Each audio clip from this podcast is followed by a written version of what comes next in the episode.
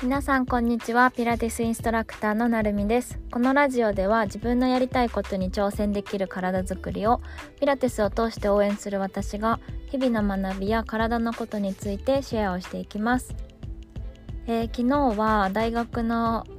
友人4人であの久しぶりの旅行に行ってきました。何年4人で揃うのは何年ぶりかな。多分34年ぶりぐらいでそうですね。結構久しぶりだったんですよね。4人中の2人がもう結婚もしてでお子さんもいてっていう感じで時々遊びに行ったりはしてたんですけどやっぱり旅行って難しいよなっていうことでなかなか行けてなかったので久しぶりに行けてすごくすごくすごく楽しかったです。で今日お話ししたいことっていうのがそれにつながっているようなお話でえっ、ー、とライフステージが変わったらやりたいことってできないんじゃないのって思われている方にお話ししたいなって思います。えっとまさに私がそれをずっと思っててやっぱりあの一人だったら動きやすいけどパートナーができたりとかあとは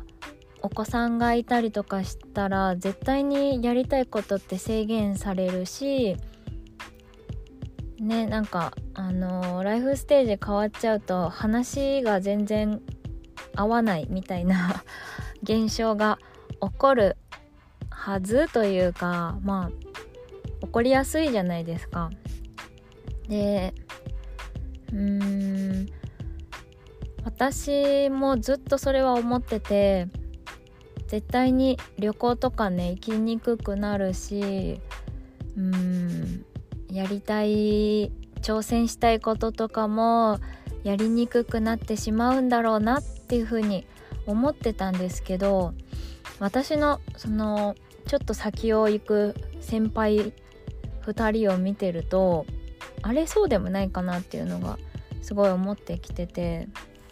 で今回の旅行で本当にそうだなっていう風に思ったのでちょっとシェアしたいなって思います。そうですね今回は1人はえー、っと子供ちゃんが2人いてで2児の母なんですね。もう背ちっちゃくてでもすごいパワフルでめちゃめちゃいいお母さんやってる子ともう一人は一児の母であのねめちゃめちゃ目クリクリでかわいいかわい。いもうすごい本人は華奢なんですけどもうしっかりママ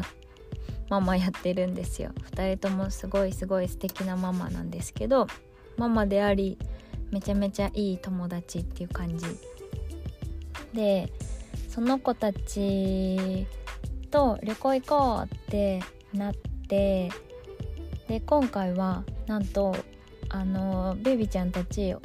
旦那さんに預けてね行くことになったんですよ。でうんその子たちの実家はちょっと今住んでるとこからだと遠かったりとかするんですけどだからどうやってするのかなって聞いてたら最初は旦那さんに預けてで、まあ、旦那さんがね有給取ってくれるから行けそうみたいな感じで言っててでもしかしたら次の日1泊2日だったんですけど次の日はもしかしたら早めに帰るかもみたいなことを言ってたんですね。でああそっかそっかってまあね仕方ない仕方ないって言ったらあれですけどいろんな事情もあるのであのー、臨機応変に行こうっていう風になっててでもやっぱそのね2人がねめちゃめちゃパワフルなんですよ。私ともう一人まだ結婚してない友達はあののらりくらりとねなんとなく予定を立て なんとなくって言ったら怒られるかもなんですけどまああののらりくらり楽しみましょうみたいな感じであのいたかなって思うんですよね。もう一人の子は分かんないですけど。でもあのやっぱりねママさんになってる方たちはあの効率いいですね。すごいあの準備とかも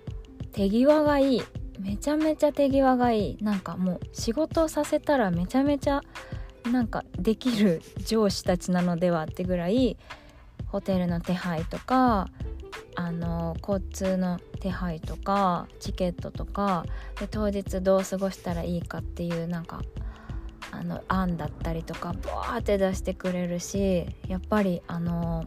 時間の使い方がうまいです。しあの何て言うんだろう。上手に頼るんですよね。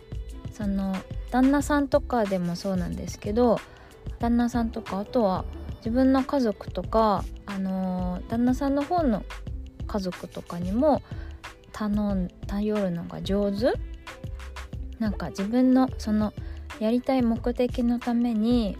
あの支えてくれるサポートしてくれる人たちを巻き込んで上手にそれを達成しようとするのがめちゃめちゃ上手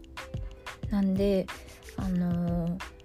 誰にも嫌な思いをさせることもなく自分たちが我慢することもなくあの、やりたいことを達成してるっていう状況を今回目の当たりにしてあすごいって 思いました。私のその今までの考えで言うとやっぱ子供いる旦那さんいる許可下りないのではみたいな感じで思ってたんですけど全然そんなことはなかったっていうのがすごいあれです。パラダイムシフトみたいな感じでなんか面白いというかあこんな風なね上手に自分のやりたいことも取り入れられるんだったらあのライフステージが上がることもいいことというか全然障害になってないじゃんむしろなんか早 なんか効率上がってませんかみたいな感じでさらにパワーアップしてるなって思ったのであのライフステージで悩んでる方がもしいたらあのねそんなことないんじゃないかなってなんか気づくきっかけになったらいいなと思って今回はシェアをしました。本当にもう楽しすぎて余韻に浸りまくりなんですけどはいまた次行こうねみたいな。